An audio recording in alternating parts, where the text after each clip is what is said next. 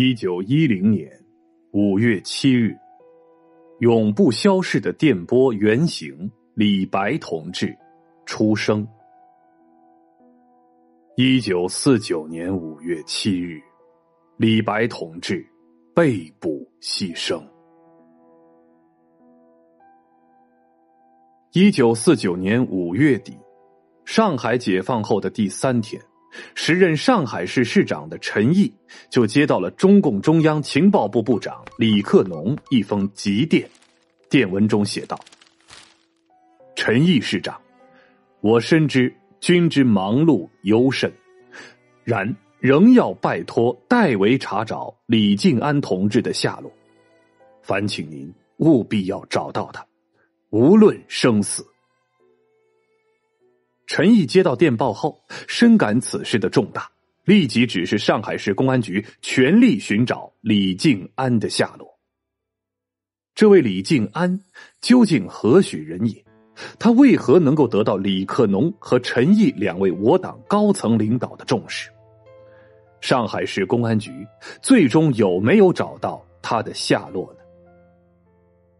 其实，李静安就是我党著名的。红色特工李白，静安是他的化名之一。关于他的故事，还要从一部电台说起。李白原名李华初，一九一零年五月七日出生于湖南省浏阳县一个贫苦的农民家庭。一九二五年参加大革命，不久，十五岁的李白就加入了中国共产党。并在后来参加了毛泽东同志领导的秋收起义。一九三零年八月，李白成为红四军通信连的一名战士，因在无线通讯技术上的天赋，被党组织推荐进入瑞金苏区总部学习无线电技术。也正是在这里，他和李克农相识，并开始结下深厚的革命友谊。长征途中，李白担任。红五军团无线电队政委向报务员们喊出了“电台重于生命”的口号，这也正是他终生恪守的信念。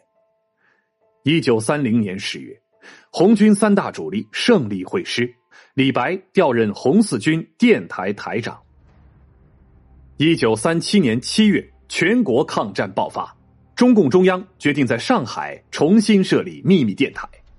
十月十日，李白奉命顶着日军进攻上海的隆隆炮火来到上海，化名李霞，在李克农的安排下，与当地地下党组织顺利接头，突破日军严密的监管，购买零件，完成了电台的组装，并于第二年初春在法租界设立了第一个秘密电台，在上海与延安之间，通过一道道红色电波。架设了一座无形而坚固的空中桥梁。一九三九年，日军特务机关加强了社会侦查，组织上考虑李白年近三十，仍单身一人，容易引起怀疑，就安排政治上可靠的女党员、青年女工裘慧英与李白假扮夫妻，为了瞒天过海。组织上安排他们搬到法租界的一处民房，还给他们置办了家具，故意热热闹闹的给他们贺喜，让邻居们信以为真。开始，裘慧英对假扮富家太太很不习惯，想回工厂工作，李白就开导他：“党把电台交给我们，我们就要对党的事业负责。别看这工作单调，可每一个信号。”都与革命事业相关。后来，裘慧英不仅操持家务，还跟着李白学习收发报技术，成了他的助手。为了减少工作环节，李白和裘慧英经常假装散步，借机给交通员送情报。时间长了，他们在工作中建立了感情。一年后，经组织批准，结为真正的革命伴侣。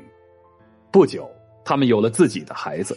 李白夫妇常常抱着儿子去接送情报，他们把情报藏在儿子的帽子、鞋帮或尿布里，瞒过特务的耳目。在工作中，李白不仅掌握了修理和组装电台的技术，更逐渐摸索出一套稳妥的工作方法。当时的电台啊，虽然具有迅速、准确和使用灵活的特点，但他在通报的时候有灯光和电键的声音，电波感应还会引起附近居民的电灯忽明忽暗。为了解决这个矛盾，李白选择在电波干扰和敌人侦察相对较少的零点至四点之间为通报时间。当人们酣然入睡，李白却悄悄的起床，把二十五瓦的灯泡拧下，换上五瓦的灯泡，并在灯泡外蒙一块黑布，再取一小纸片放在电键的接触点上，这样就能够避免光线和声音的暴露了。为防止声音外传。他发报时从不开窗，这夏天里啊，不透气的阁楼如同火炉啊！发一次报，裤衩都能拧出水来。裘慧英看着心疼啊，便也流着汗在一旁为丈夫扇扇子。冬天里，阁楼里不能生火，李白的指头冻得僵硬肿大，仍强忍痛楚坚持发报。每次工作完呐，裘慧英都赶紧给他揉搓按摩。电台开始源源不断的向党中央报告上海人民抗日救亡的情况，以及上海地下党情报部门收集的各方面的情报。一九四二年九月，租界被日军占领，大肆搜捕共产党人。李白和妻子裘慧英不幸暴露，一同被捕，两人受尽严刑拷打。宁死不肯说出任何党组织的消息。一个月后，裘慧英被日本人释放，李白仍被关押刑讯。尽管日军残忍的对他用上了电刑，李白遭到极大的创伤和痛苦，但仍旧没有吐露自己的真实身份，坚持声称这个电台只是商用。至于日军查获的那台电报机，其实早已经被李白改装，只需要一个线圈就可以在电报机和收音机之间转换。这一技巧，即使日军专家也无法看破。一九四三年，经过党组织营救，李白被保释出狱。出狱后，李白化名李静安，夫妻二人呢靠临时找工作度日，伺机而动。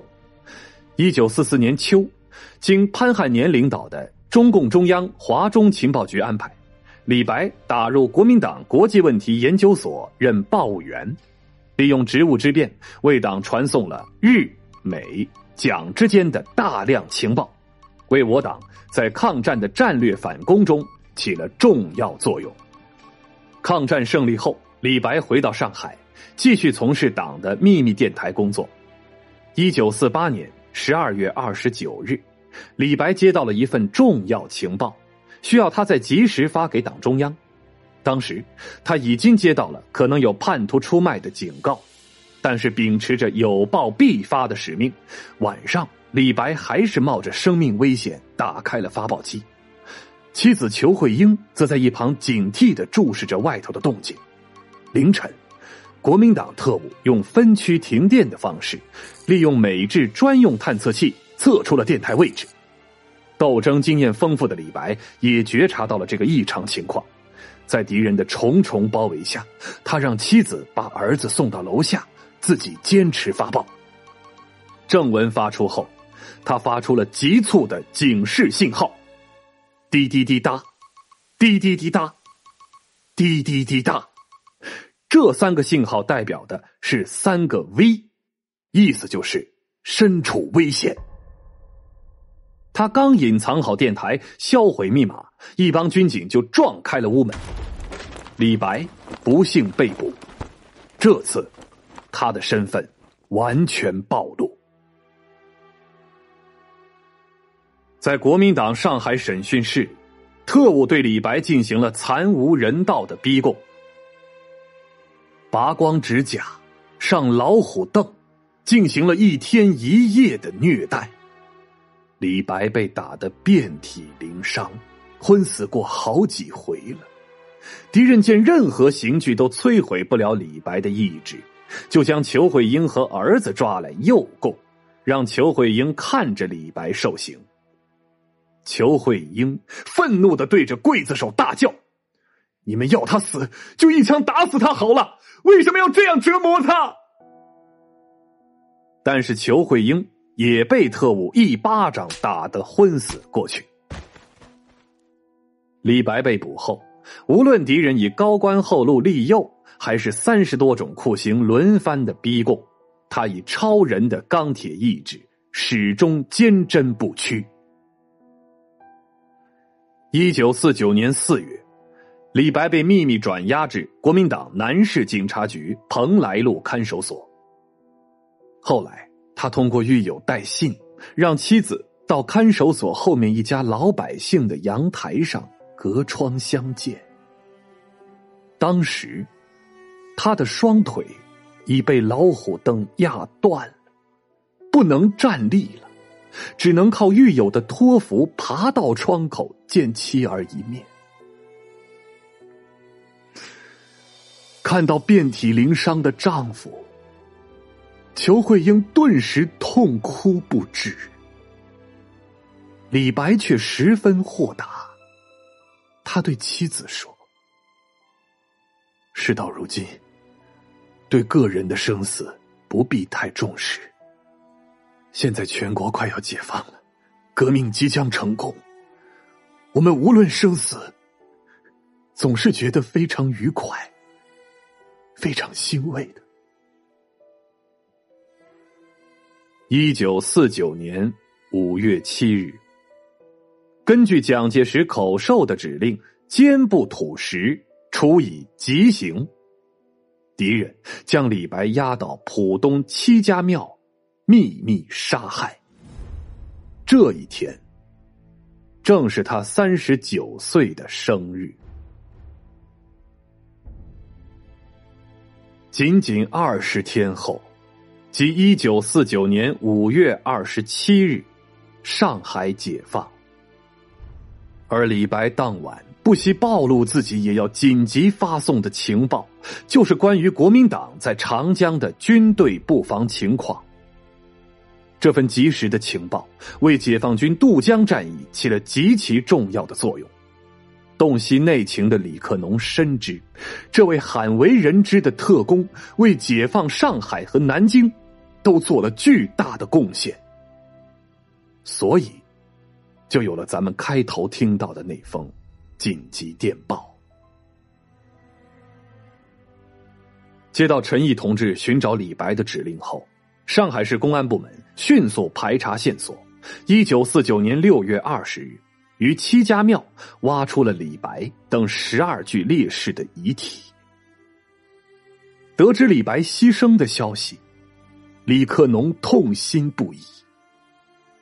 陈毅在复电李克农的电文最后写下：“血债血偿，继续下令调查李白之死。”经过持续的侦查，一九五零年八月，杀害李白等十二位烈士的国民党军统特务叶丹秋、史志礼、唐跨峰、林杰等人相继被捕归案。